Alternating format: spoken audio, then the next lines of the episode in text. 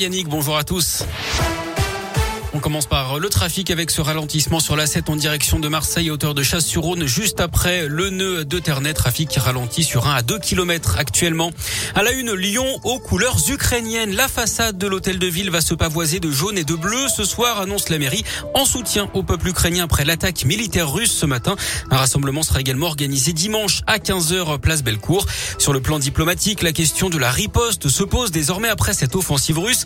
Moscou a lancé une opération massive matin vers 4 heures, Vladimir Poutine a surnovisé que des objectifs militaires en Ukraine, défense antiaérienne et bases aériennes qui ont toutes été détruites d'après lui. L'Europe a rapidement réagi ce matin. Emmanuel Macron a convoqué une réunion de crise à l'Elysée qui se déroule en ce moment.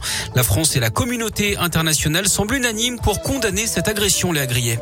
Oui, avant ce conseil de défense à l'Elysée, Emmanuel Macron a demandé à Moscou de mettre un terme immédiatement à ses opérations militaires. Le président français rejoint par l'Union européenne qui dénonce le comportement intolérable de la Russie et prévient que le régime russe va devoir affronter un isolement sans précédent.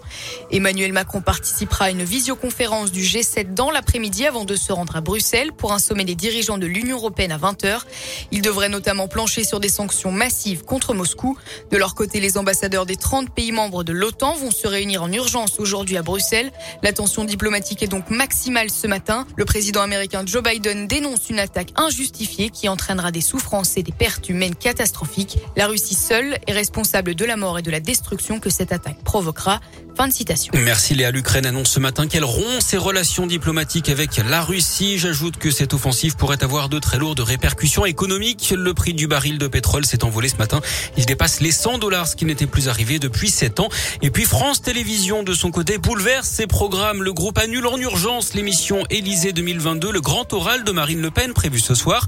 À sa place, une émission spéciale consacrée au conflit en Ukraine. Elle avait pris une vidéo lors du procès de Nordal Lelandais aux assises de l'Isère à Grenoble. Une femme de 40 ans a été présentée au délégué du procureur hier après avoir publié une vidéo de l'audience sur Facebook. Elle s'est vue notifier un rappel à la loi et une amende de 100 euros au titre de la contribution citoyenne. Un homme de 40 ans avait de son côté réalisé un selfie dans la salle d'audience lors du même procès, mais l'avait effacé à la demande des services de sécurité. Il sera tout de même convoqué lui aussi le mois prochain. Encore des soucis pour Orpea, le groupe qui gère les maisons de retraite privées déjà mis en cause hein, dans un livre qui évoquait des négligences pour améliorer la rentabilité.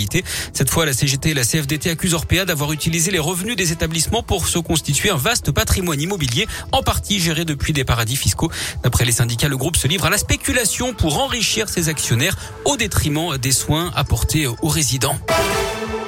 Et puis l'actu sport à Lyon, c'est du basket ce soir avec la 27e journée d'Euroleague. L'Asvel reçoit les Allemands de l'Alba Berlin à partir de 21h à l'Astrobal. C'est tout bon pour